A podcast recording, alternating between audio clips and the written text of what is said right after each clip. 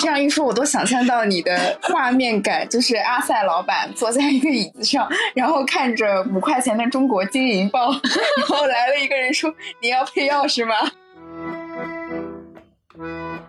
就我们会比较嘛，因为现在资讯比较发达，大家都把他自己最精华的东西展现出来给你看，然后你看到这个局部，你会把它的精华变成一个整体的精华。其实事实也许不是这样的，但是呢，你有了这些以后，你得到的不是幸福感，可能是焦虑吧。我没有想过要开民宿，就像我之前从来没想过我会玩戏剧一样，从来从来从来没有做梦都没梦到过。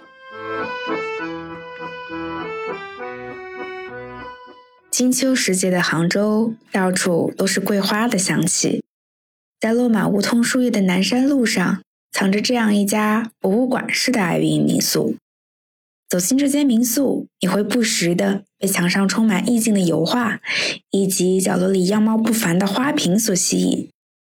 这里是杭州爱丙营房东阿塞的家。阿塞说：“房子展现的就是我们内心的世界。”他将自己从全球各地淘回来的宝贝老物件放置其中，加以绿植点缀，让每一位前来入住的客人都能感受时光静下来的美好。借着此次爱丙社区房东相聚在杭州的好机会，我和成都房东天凡一起走进阿塞的脑内剧场。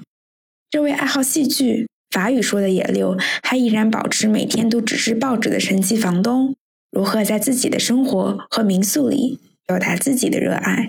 嗨，大家好，我是来自成都的天凡，开心今天能跟 Cindy 一起录播客啊。不过我觉得开场前先想跟 Cindy 讲一个故事，是我跟阿塞的第一次见面，你肯定没有听过。嗯，你知道我跟他第一次见面在哪儿吗？在二零一九年的年度房东大奖的那个会上，北京，对，十二月那次的大奖活动还是我来主持的。你知道他第一次见面跟我说什么吗？他当时坐我后面，他轻轻的拍了我一下。他说：“啊，我认识你，因为你有一个幸福的家庭。如今阿夏也有了幸福的家庭。对 对，对对对，这个梗后来被我们拿到我们前几期播客去说，然后他们一致认为啊，阿夏是个直男。这句话我觉得很好哎，就是简单粗暴，但又切合要点。对对对，然后当时给我留下了非常深刻的印象，因为你眨巴眨巴眼睛，就给人一种有幸福家庭的感觉，满脸写着“幸福”两个字。对，然后所以我们现在是不是先恭喜一下阿塞新婚快乐？恭喜阿塞，恭喜阿塞。那我们就正式介绍一下我们的阿塞同学。好，那个啊，我谈一下我第一次对阿塞的印象吧。对，因为阿塞是我们爱彼迎杭州社区的小队长，同时在我的印象里，他是一个非常有品位、有艺术品位的房东，然后法语特别好的房东。二零一九年去到法国的房东交流活动上，他用他的流利的法语。征服了当场所有的法国房东，征服了法国的大妈大叔们。我我一点一句都听不懂，但是我只看到下面就是所有的对大家都哈哈直笑，大妈们的眼睛已经开始盯着阿塞放光了，对吗？其实其实是这样的，学法语就是我是自学的，然后因为工作原因自己学了法语嘛，然后那时候其实离得已经蛮远了，其实在国内也没有机会说嘛。嗯嗯。后来为了去法国这个事情，就就稍微稍微磨合了一下啊。词汇量、语法肯定是有短板的嘛。嗯，关键时候就是脸皮厚一点，是不是啊？嗯，发挥肢体优势，就是说，可能就跟他们讲一些比较有趣的点，然后看着他们说。没事没事，这个我们待会儿来问你，到底跟他们讲了什么？啊，对对对，我们现在我们先介绍一下阿塞哈。我觉得有四套半民宿，然后还有一个博物馆式的摄影基地，对吧？嗯嗯嗯，你看阿塞的表情。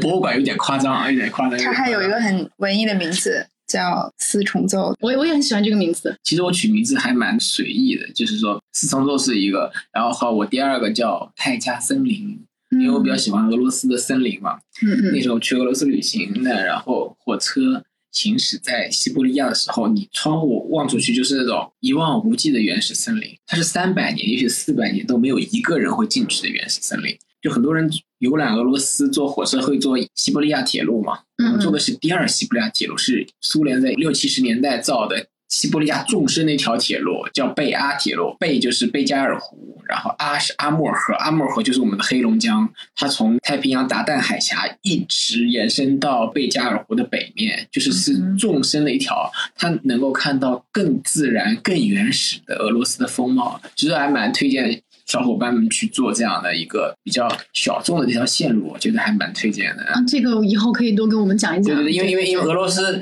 火车旅行是还蛮有趣，而且住阿塞的民宿，我们其实都住过嘛，也感受得到这个地方的饱含深情。就是你的很多房间里的油画。打断一下，这是我的婚礼嘛，然后其实我就特别请了一位手风琴手。巧的是，他在十月份就要去俄罗斯留学，提前把他拉过来以后，我就把我自己喜欢的俄罗斯的那些曲子扒下来，然后他居然去练了。然后婚礼当天。他演奏了很多那种俄罗斯的曲子嘛，然后我还觉得挺感动的。然后就发现就是说，这才是我的婚礼。对，我的婚礼就没有那些大众的那些歌曲，我知道，就是俄罗斯的音乐就响起来。其中有一首歌，我的婚礼当天不是发了个朋友圈嘛？对，我看到那条朋友圈，然后下面下面就就有一首歌，对，然后一个字都看不懂，把它拿到百度翻译里面去看了，就好有意境啊，你知道吗？真的吗？对，金金金金金金，就是讲的，就感觉到就是。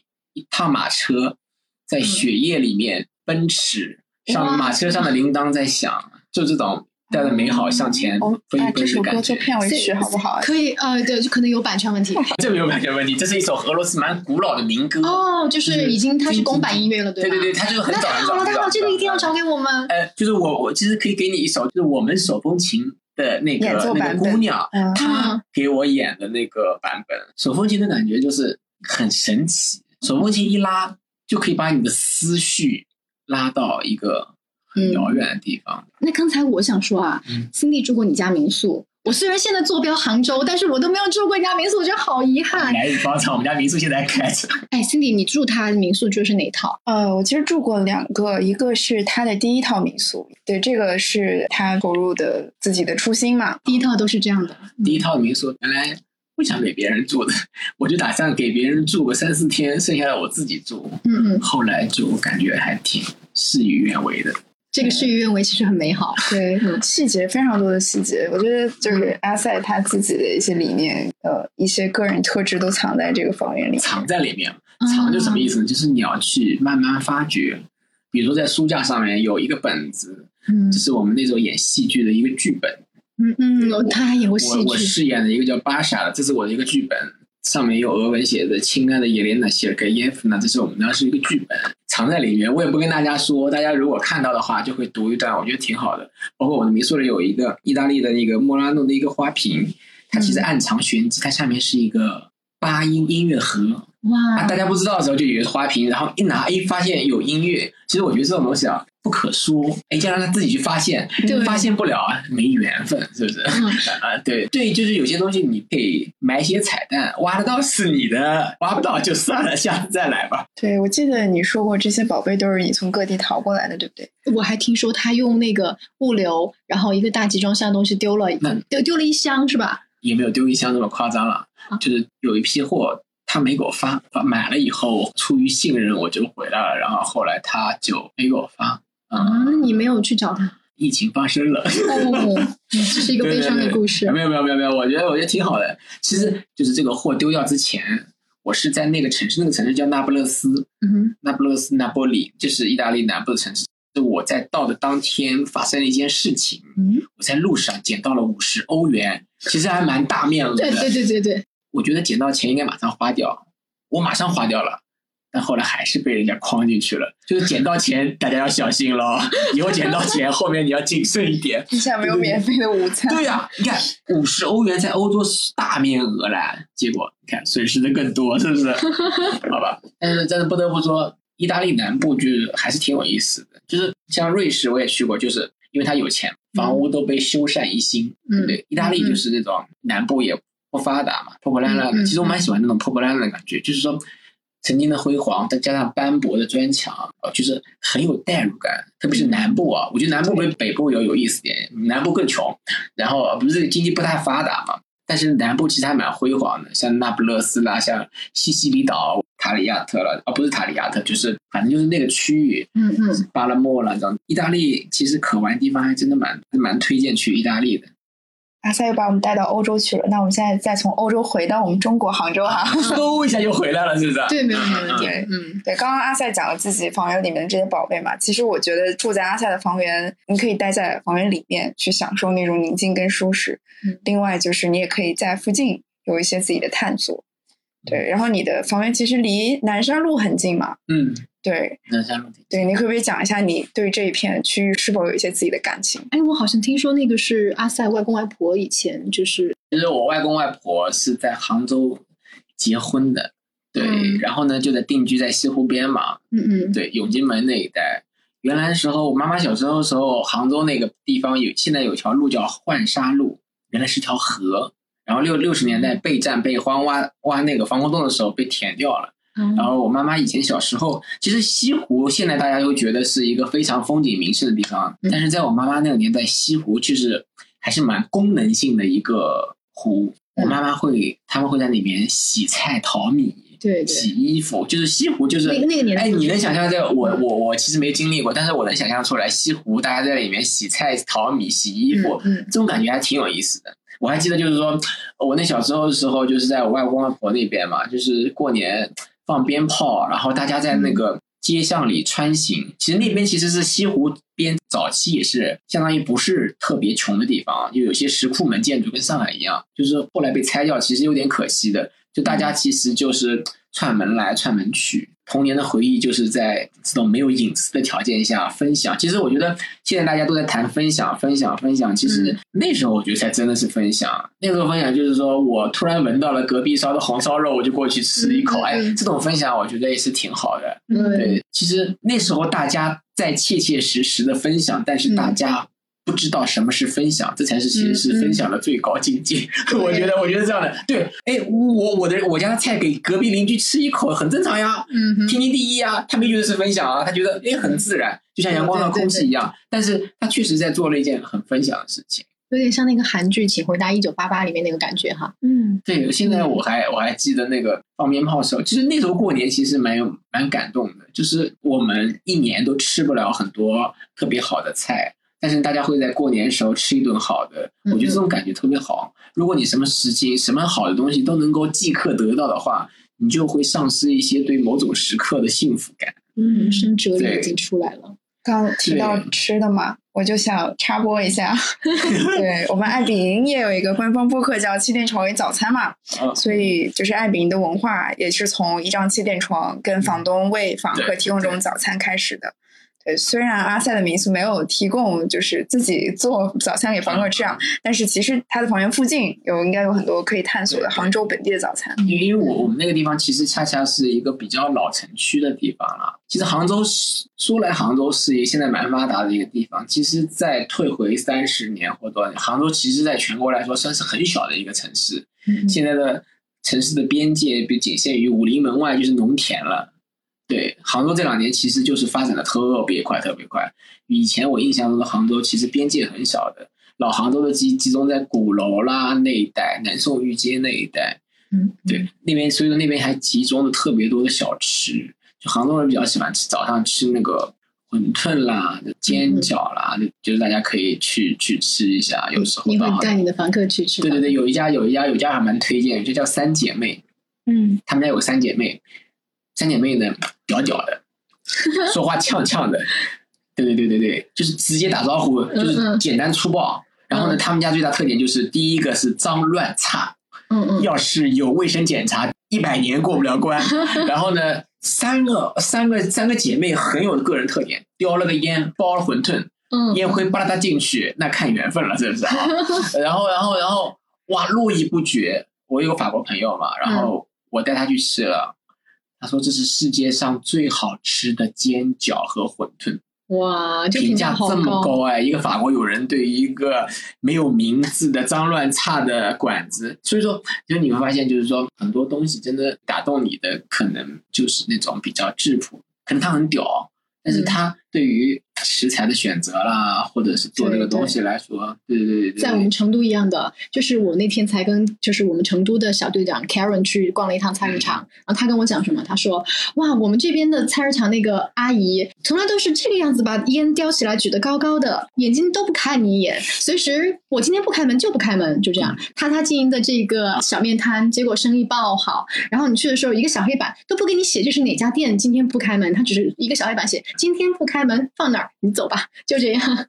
对，叼的烟的都是很角色，是不是？对，欢迎以后来成都也来吃这也吃点烟灰，是不是啊？可以的，可以的，可以。老娘做的就是好吃，老娘做的就是好吃。对，然后还想问一下阿塞，因为我我记得我印象最深刻的是坐在你的房源里面，就是你的沙发其实正对一幅油画嘛。对，我不知道那个是在是描述哪里的场景，就是一艘船在雪山，蓝色的一幅油画。哦，那幅油画其实是整个基调就是蓝色的，然后呢，因为我的房间整的也是蓝色的嘛，有点藏青色，有点深蓝色的感觉，然后呢就是蓝色的，下面一个月亮，月亮下面有艘帆船。对，可能可能就让人家觉得给人一种宁静的感觉吧，我觉得。家里面不愿意，我在家里面家装里面不建议大家用特别蓝色，容易抑郁。但是民宿没关系，民宿你就是大家在喧嚣之外，到了蓝色，突然大家就安静下来了。短暂的安静是可以，长久的安静就是长期的安静就是抑郁。对对，家里面还是要明快一点的。所以你当时是这个感觉吗？有点进入进去了。对对对对对，棒！这样的啊。这一期我的目的是为了让大家种草阿塞的民宿，是这样的。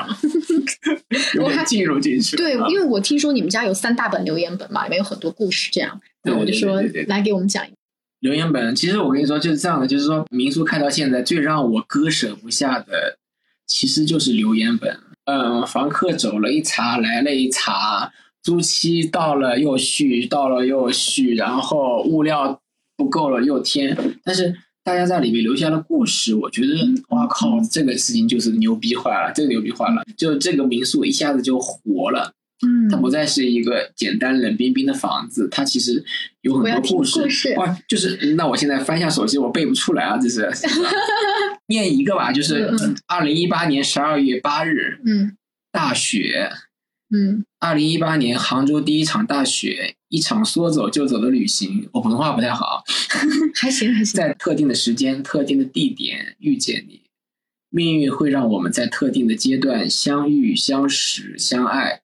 窗外是漫天大雪，屋内是温暖的灯光、温柔的情歌，还有你。岁月啊，我希望永远是这一刻的时间。晚上九点半，哎，其实我觉得挺感人的。就会房客文笔太好了，就就是这样的，就是说，其实有时候有很多人交流，面对面交流，他反而他不敢表达这种肉麻的东西啊。嗯，我跟你讲，太搞笑了，不合适啊。对对，但是他们在留言本上写下来，我也不知道他是谁，但他此刻的表达一定是。那时那刻最真实、最真实的，现在变不变我不知道。就是我们不需要追求他这句话的永远真实性，就那一刻的真实性，我觉得已经够了，就很够了。就是说，他把那时候的心情写出来，我就是还挺好的。因为我觉得留言本里充斥大量的友情、爱情，会会感觉。那比如说还有一个，就是一九年十一月二号的嘛。和闺蜜认识十一年，相识在金华、北京、宁波、上海、乌镇都留下了我们的足迹。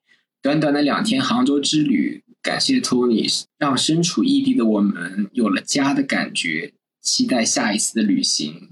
就是这个其实蛮平淡的，但是就是说，其实他们认识十一年了嘛。然后呢，来到杭州，其实哎住进来以后，给了他们家的感觉嘛。对，这个我觉得还是蛮好的。所以里面那个 Tony 是你吗？呃，对，我也叫 Tony，跟北京房东那个是那个是那个是一样的。对对对对对对对。触景才能生情。嗯，对对对，当下的场景。还有一段就是说，还有一段我现在找不到了。反正他讲的是，反正就跟外面恶劣天气有关系。外面天气越恶劣，里面显得越温暖。对对对，那天好像是他写的是那天外面下了狂风暴雨，然后他在里面就是。看着他的爱人熟睡，他的眼睫毛，他就在温暖灯光下，就看着看着爱人熟睡的样子，他觉得此刻就是永恒。哎，我觉得这个特别好，哎。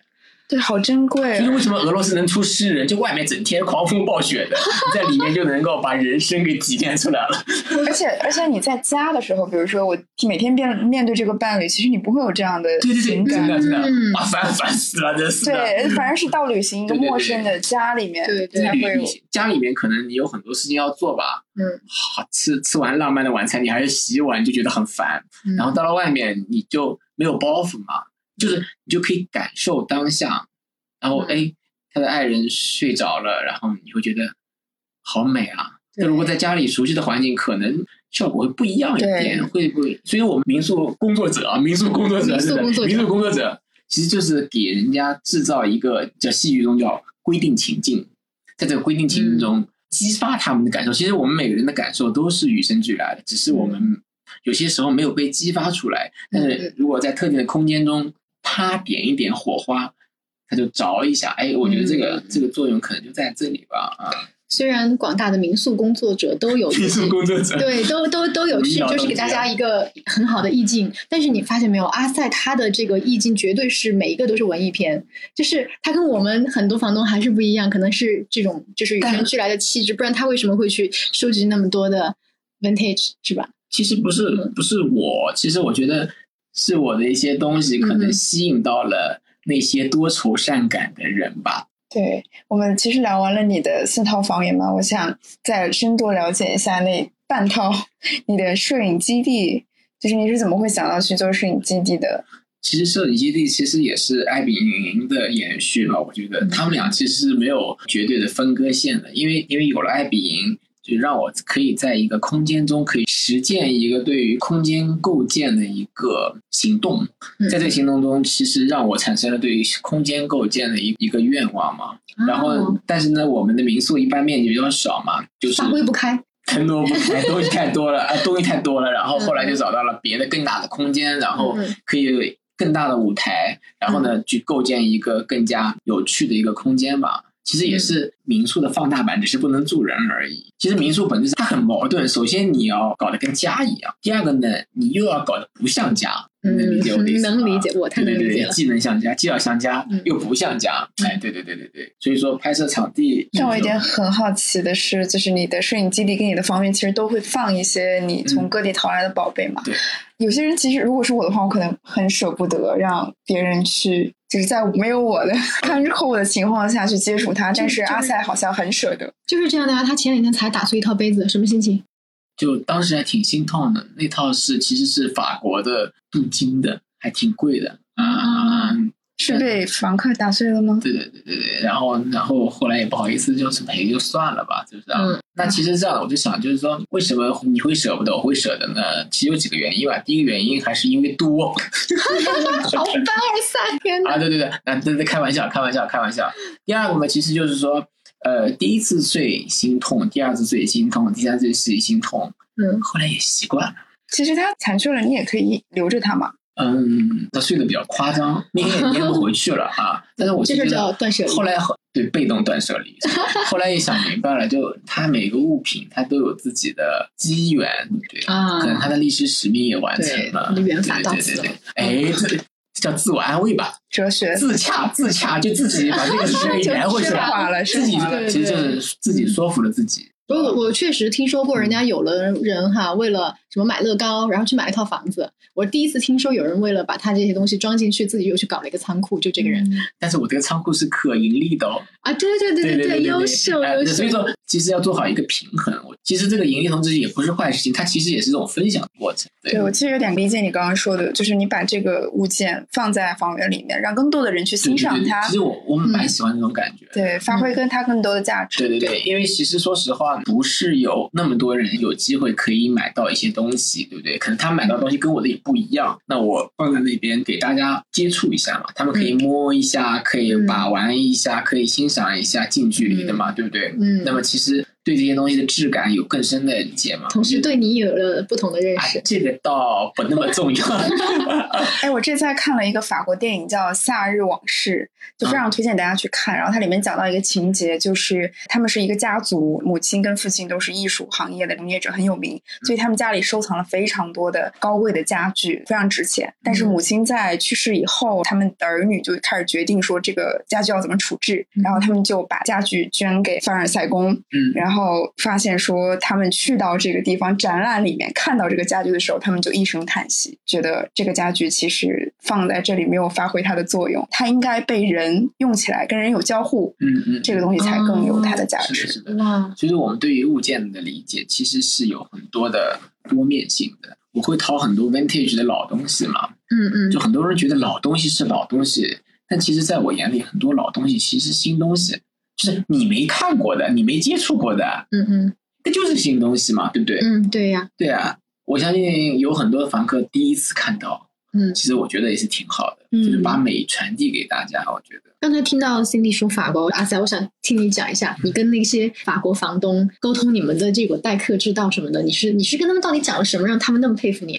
是这样的，就是说感谢以前的 Danny 啊，我演讲的前一天是把我们分配到下面去做交流的。嗯嗯，他们线下的房东可能有五六个，在一个间家里面，嗯嗯，他们都是三三两两的，我是一个人的。出于团体对我的信任，他们把我一个人甩过去了。我们那时候就逛完那个巴黎歌剧院，然后我就骑了个自行车啊，巴拉巴拉巴拉过去。然后八点多他们在等我，我还买了瓶酒给他们。从八点多聊到十一点半，以至于我错过了末班地铁。然后因为我作为一个中国人啊，其实是很特别的。就像我刚刚跟你说的，就是买牛场进瓷器店，哇，他们都傻了。作为中国人的那个理念，啪啪啪讲出去啊，他们都觉得很好奇。我们对他们来说是一个很神奇的存在，就你哪会有这么想法？你们哪会有这么多玩法？他们其实就很简单，他们基本上处于比较一点零的状态，就是说是一个人就有自己的房子，就搞一个民宿，顶多两套，不是很多嘛。像我有些专业的房东，我的朋友们，比如说前年是五套，但今年他想做专业化了，一下子变成六十套了。这在法国房东眼里面简直是，哇靠，就是听着就很夸张的感觉。然后呢，他们也和梦一样想赚钱，他们就会很好奇如何赚更多的钱。在他们眼里，就是房源多，可能就赚的更多。其实我现在想说，数量和效益不是线性关系，对不对？那他们那时候也是觉得应该是线性关系。然后在法国房东里面，我们中国房东的那些情绪，他们也会有，比如说妒忌、好奇。他们会说啊，这个事情我不能告诉他，不能让他知道，他要妒忌我的，怎么怎么怎么怎么都会有，都会有，都有人嘛，都差不多的其实。但是就是说，我们跟他们交流的意义就在于，他们给了我们很多启发，我们也会给他很多启发。对，我记得你也讲，当时你展示了自己留言本的几个故事。对对对对，我觉得法国房东也是有共鸣的。是啊，对，就哎对，因为留言本一直是我比较珍视的一个内容嘛，它其实是民宿很重要的组成部分。然后我在法国房东大会上交流上面，我也念了一些留言本上的故事嘛。嗯嗯，他们下面也都蛮蛮感同身受的，就说明人类的情感是共是共通的。就是特别欣赏我的那个老奶奶，就是斯特拉斯堡的那个，那老奶奶可嗨了，年纪大了还很时髦。怎么个嗨法？就是跳舞啦，就对，超级有热情，超级有热情，都是一群热爱生活的人。对对对。然后我自我介绍的时候，就是说我去嘛拜了丁晨，所以他们对丁晨这两个字啊印象很深刻。我就说中文，对丁程嘛，他们就叫丁丁。然后我讲完以后，我会把我旅行中拍的照片嘛，我打印了一刀旅行中拍的照片，然后签上名，送给大家，很喜欢。哇，他都开始发签名照了，我的天呐！对，哎，我觉得我其实就是这样，就跟我办婚礼一样的，就是有些细节不重要，气氛才重要。对，就是大家可能也没记得啥，但是觉得当时就挺和谐、挺幸福、挺愉快的。哎，这就我就觉得交流的本质就到了。我我听说在他婚礼上，他的所有的那些花束里面都插的是水果，大家可以直接摘过来吃，你知道吗？就是我们拿鲜花布置，他是拿水果布置。不，鲜花也有，水果也有。嗯，婚礼的前一天早上七点钟去水果市场批发水果，批发到十二点，然后呢，花艺中我会搭配大量的水果。像那个无花果，我就买了三百个，然后提子买了四五十斤，然后就买了很多，还有买释迦这种，就是因为我们这次西式婚礼嘛，然后上菜比较慢嘛，那宾客饿了怎么办呢？摘水果吃。这个这个好有创意。我还买我还买了那个那个那，但是你水果挑的好，像香蕉我就选了，不是那种弯弯的香蕉，选的是那种苹果蕉，圆嘟嘟的，特别可爱，大家吃起来觉得很好吃。然后我们还有一些花是就是悬空挂的一些花束，一串串葡萄挂下来了，大家就可以摘葡萄。所以说，你看婚礼也可以办得很互动，对不对？嗯，学起来。学起来，学起来，就这里只剩我一个人是未婚是吧？可以学习一下，学习学习。对对对哎，这其实我觉得人与人情感是互通的，就是你可以相互的时候，大家会觉得很放松。就是一个花艺不再是那么有距离感的、远远的、冷冰冰的。这跟我们的房子也是这样的，嗯，它是触手可及的，可以吃的，甜甜的。对，别人就觉得哇，好不一样。哇，你在这里都能提炼出来我们房东的精髓，还是很不错的。比例嘛，对我深刻的体会到了，就是阿塞对于生活的热爱。对，他是很善于观察细节。嗯嗯，然后我今天在我们。这个小队长的活动上也发现，真的每一个人都对生活有着自己不同的理解跟热爱。对我们也很感谢艾比能给我们这样的机会，展现我们每个人不同的生活。其实，其实，要不然我们先请 Cindy 给我们讲一下，为什么艾比会给我们做这么好的一次活动吧。对，因为疫情开始嘛，时隔两年了，已经这一次的重聚真的机会非常的难得。我也是第一次这么全的看到我们全国所有的小队长，你可以理解全国来自天南海北的人，然后相聚在杭州这个地方，嗯嗯，然后大家进行很多关于爱宾未来发展的一些讨论啊。但是大家的初衷都是怎么能把自己的民宿做得更好，然后能够让更多的人接受爱宾这样四海为家的理念。嗯，哇，我觉得爱宾的 slogan 真的很好。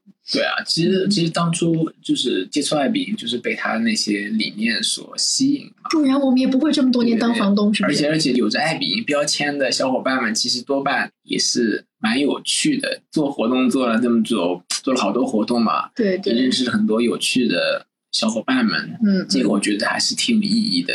真的，就让大家有有一个东西把大家连接起来嘛。对，所以我为什么这一次就是做播客，我就觉得。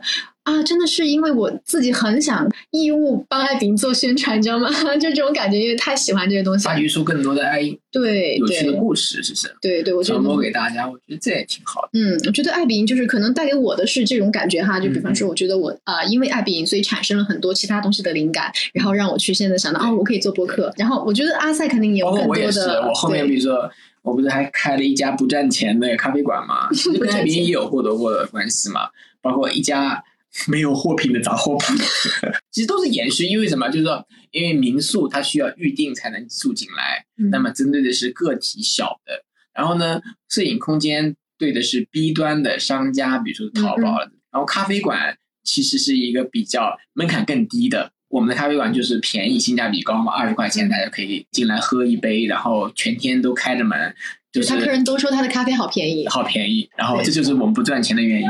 我们而且是早上七点钟到晚上九点钟，哇靠！咖啡馆哦开这么久，真的是不得了。然后就给人营造一种感觉，就是说我都在。时间久了，大家会觉得啊，我上班你也在，他妈我下班你还在，就是觉得哎。就很好，一种安全感和归属感，对对，像像一个像一个老朋友一样。而且你也成为他生活中的一个风景了。他来不来没关系嘛，他瞅一眼啊，里面灯光还在，就觉得我们在，然后进去喝一杯二十块钱，也也没有负担，我觉得挺好。然后呢，那个就是那个嗯，没有货的杂货铺，可能也没有精力开门吧。然后我就做了大大的橱窗，到后面会展示一些东西杂货在里面，然后放个二维码。这个叫我不在也在，是不是？我不在也在，我不在的时候，你可以哎，也可以欣赏，也可以展示，甚至可以在橱窗里面做一些快闪嘛。比如说介绍我的朋友们，嗯，我这个朋友们喜欢露营，然后我就里面展示一星期什么帐篷啦、露营设备啦。我另外朋友喜欢喜欢动漫啊，这一周就是他，然后就展示了很多动漫的东西在里面。只是设想啊。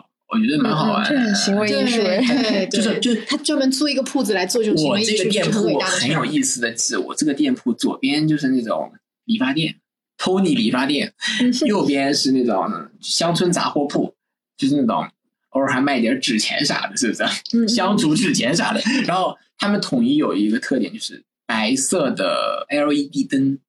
然后我这个店暖光日白直灯，暖光反差，然后我这个灯。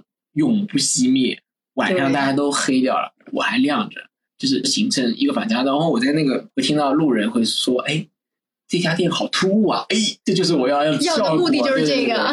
对对对，他那个招牌更好，像他招牌写的是配钥匙，对不对？然后我们都劝他保留修锁配钥匙。对，我们啊，我路过那家店，原来是你的店，这样的吗？真的？对，因为那个门店的画面一直留在我脑子里，我想说谁的店啊？这么奇怪，真的吗？真的，目的已经达到了，目的达到了，看见没有？哇，我的天哪！招牌有作用吗？有作用。我本来想换成俄语的，就是别人看不懂。我们就劝他一定保留那个招牌，我们觉得那个招牌好漂亮，就是这样的。修锁配钥匙啊？对，修锁配钥匙。对，大家大家以后如果到杭州来看到了这个修锁配钥匙的招牌，然后下面配的是你看不懂的一系列的好好好玩的小东西，一定记得扫二维码，那个就是阿塞。啊，居然给你留下印象了。对。天哪！这样一说，我都想象到你的画面感，就是阿塞老板坐在一个椅子上，然后看着五块钱的中国金银报，然后来了一个人说：“你要配钥匙吗？” 就好像仿佛一场戏啊！哇，你又回到你的戏剧社了，是吧？对对对对对，又想起了那段话嘛。就戏剧里面《等待戈多》里有一句话叫“停下来吧，真美”。我们老师那时候就会跟我们说。可能到现在我也不知道是什么意思。嗯嗯，每个人应该都有自己不一样的体会。我觉得阿塞就说过嘛，他说房子是展现我们自己的内心世界。然后你作为住过阿塞民宿的房客，你是怎么理解这句话的？阿塞，你又怎么解读的？一个一个说。这个我还是要刚刚重复一下刚刚那句话，就是每个人都会有自己不一样的理解，就像他的榴莲本一样。嗯，每个人在他的房源里面都会有不一样的故事。因为就像是这样的，我现在看到。苹果胶会想到我幸福的婚礼，嗯，然后之前我有一个朋友，他是来自于西非的一个国家，他是一个留学生，黑人留学生，嗯，然后我递给他一支一个香蕉吃，他很生气，后来我才知道，他觉得是种侮辱，你把我当猩猩了，哦，所以说你看，这这就是印证了，就是说一个东西给人的感触不一样，我看到香蕉觉得好幸福，他看到香蕉觉得你把我当猩猩了吗？我靠，真的是这样的。但那天还是他们那地方的风俗是这样。不是不是不是不是，他自己内心他内心很很敏感嘛。然后我递给他香蕉，他就觉得我把他当当猴子当猩猩了，因为他是黑黑的大大的嘛。还有一点就是，我觉得阿塞的房源就是可以让人静下来嘛。然后很多时候是当你静下来，你才会有多余的情感跟精力去体会你当下自己内心真实的东西。嗯，对，所以我觉得这个才是内心世界所体现的。可能就是刚才那句话吧，停下来吧，真美。啊，好这哇，这句话要不要要圆回去了？是不是？不是，我觉得这句话要不然我们考虑一下，做成我们这一期的题目。哇，停下来吧，真美。对，那之前还问到阿塞，就是你觉得做民宿小队长这几年啊，就是到底你觉得爱比营给你的生活带来的变化是什么？爱比营给我们变化其实是潜移默化的，一样东西给一个人或者一个群体最大的变化，其实恰恰是润物细无声，它是个积累的。就法语里面有句谚语叫 “biti da biti razo fasoni”，就是一点一点鸟儿筑它的巢。就很多变化是一点一点发生的，就是可能从懵懂的时候可能是一个念头，然后就做了那么个东西，后来不断的演化演化，不断的加深加深，不断的丰丰富，它自然就会分叉出别的东西来。就很多东西你一开始你是想不到结尾的，这其实我觉得蛮有意思的。开头你想到了开头，想不到结尾。我没有想过要开民宿。就像我之前从来没想过我会玩戏剧一样，从来从来从来没有做梦都没梦到过。但是就是因为偶然的一个机会，就哎认识了那帮戏剧的朋友，然后我们做了好几年的戏剧，然后觉得啊，这是一段人生很美好的时候。就是艾比也是我从来从来没想，对对对对。但是一不小心就爱上他了，就觉得哎，就这种感觉就挺好的。就像我们今天播客，没有想到我们的主题最后叫停下来 真美。对对对对对对，其实有些时候真的生活很美妙的地方，就是它的不可预知性。对对对，这就会很有意思。嗯，对，其实大家就是经常有的时候会很焦虑嘛，焦虑更多的是焦虑未来会怎么样。我也会。对对，但其实去静静的接接受它就好了，接受未知。但其实你这话听着像站着说话不腰疼，就是这作为成年人来说，确实有很多包袱，因为我们在一个有点内卷啊，这个词比较时髦，是不是？但确实我现在感觉到跟我在一起的小伙伴，他们都变成怎么样的人，他们都怎么样了？那哎，你还是这个样子，你会觉得哎，我怎么怎么怎么怎么怎么怎么？就我们会比较嘛，因为现在资讯比较发达，大家都把他自己最精华的东西展现出来给你看，然后你看到这个局部，你会把它的精华变成一个整体的精华。其实事实也许不是这样的，但是呢，你有了这些以后，你得到的不是幸福感，可能是焦虑吧。哇靠！你都去月球了，我怎么还在地球？好好失败啊！就这种感觉就来了，是不是啊？所以说，我说，我觉得，就说那句话，其实我觉得，对，我们在一个最好的时代，我们也在最坏的时代，其实都是两面。就像我现在回想起我爸爸妈妈那个年代，小时候年代，没有互联网，没有手机，交通不方便，下雨天，下雪天，爸爸还骑着自行车，我一不当心还把脚卷进去了，啊。对对对，然后，然后。那时候觉得好不方便啊，烧个饭还要发煤炉，对。然后现在想来，有时候还是挺挺美好的。美好在哪里呢？就是什么东西都是不是那么容易得到的，而且什么东西都需要顺其自然。对，你要吃个甲鱼，估计你得等过年吧。现在我可能明天想吃就吃了吧，点个外卖就来了吧。什么东西都都是及时的满足的话，可能你的幸福感也会下降。那时候都攒着，我跟你说，那时候都攒着，你知不知道？嗯嗯，真的。那时候你需要付出很大的努力，才能够实现一个小小的愿望。然后现在你不需要花努力就能实现一个大大的愿望，这个怎么解释呢？这个幸幸幸福感就必须要靠一些更大的冲击，然后才会产生一点。这样其实蛮累的。所以这个事情也是很辩证的，这是啊。对对对对对，可能我们太矫情了，关键是太矫情了，太矫情，太矫情。我是被你聊矫情的，其实啊，太矫情了，太矫情，太矫情，太矫情，不行不行。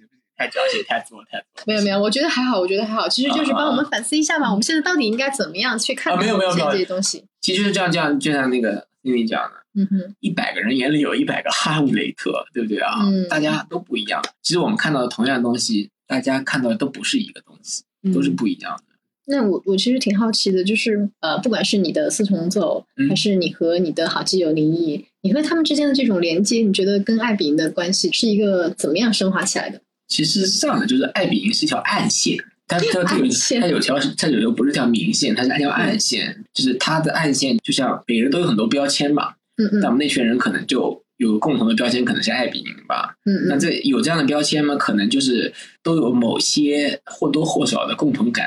呃，说的矫情一点，叫身份认同。包括一个国家的建立，也是建立在身份认同的基础上。那小到底两个人的相识、相知、相互信任，也是基于某种身份认同感，就是我们对某种事物的认同感，对不对？但我跟宁毅当然是各过各的生活，对不对？很多理念也是天差地别，但是在某些事物上达成了身份认同。大家就可以求同存异，愉快的玩耍。爱饼是那个枢纽跟连接点，它的是叫暗线，是叫暗线。嗯嗯，暗线比较有意思。其实你明线就不好玩了，明线就太突兀了，太刻意了，硬要贴个大大的 logo 标签，证明我是谁谁谁谁谁。那暗线就是说，他默默的在后面，就像下了一场雨，让你们每个人都会打起伞。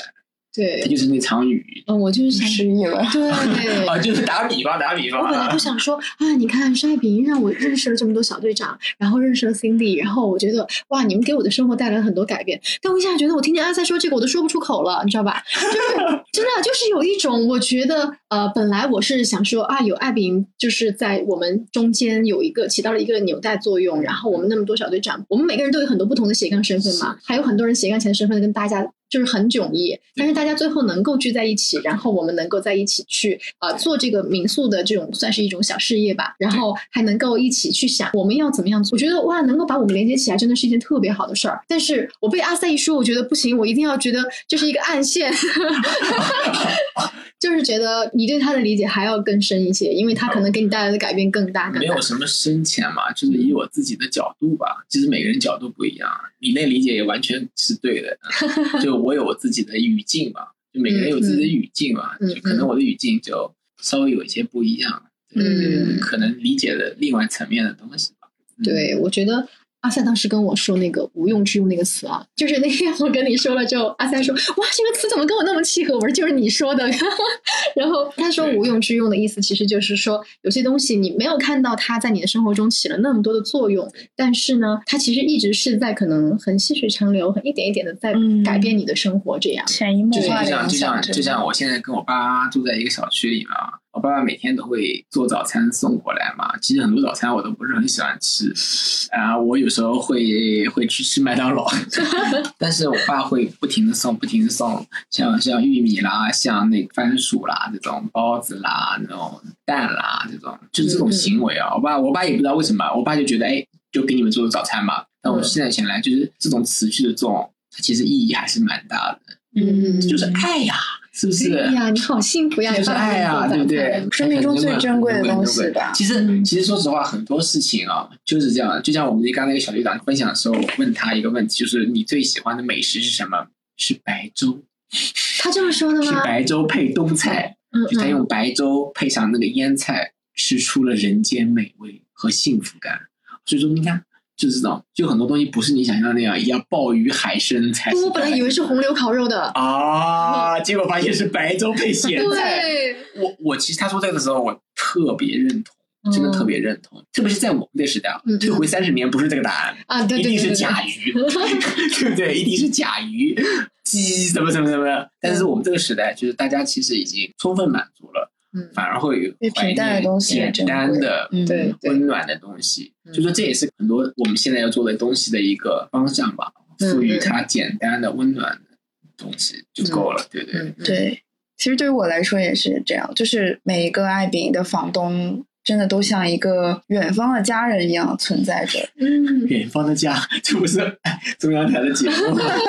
不啊，你觉得心心经历他会不会很幸福？他现在每到一个城市，一定一定会有一个他远方的家在等他。对，他来成都也住我家的。而且那一次是我完成了人生第一次马拉松啊！对对对，就很有对我来说其实蛮遗憾的。我其实，哎，其实我觉得蛮羡慕那种家里面自己去接待的。这种会更有趣一点。哦，我我也没有跟房客住在一起，就是我也觉得有一点住在一起呢，但是不能太频繁，会打扰生活。但是偶尔一两次，会觉得特别有意思。希望以后有机会能够搞一搞这种风格的。对，尝试一下。其实我也有想过，就是比如说，呃，能够跟房客多接待他们一下，去接一下啊，就算是只是把他们送进门，我觉得也蛮好。就是你会有很多交流。但我每次只要是我送进门的房客，他们都会觉得哇，这是一件就是很幸福的事情，房东亲自来接我了。面对面很重要，就是因为他没有期待，然后你给了，哎，对，哎，这就是意料之外了，嗯情理之中，意料之外，就特别有意思。对对对，所以做房东真的很幸福哈。嗯。好，那我们差不多到这里。再次谢谢阿塞，谢谢大家，大家再见了，大家拜拜。我下周要开始学法语了。感谢大家的收听，希望你们喜欢今天这一期节目，也欢迎大家订阅我们的播客《气垫床与早餐》。祝你的每一天都有爱相迎。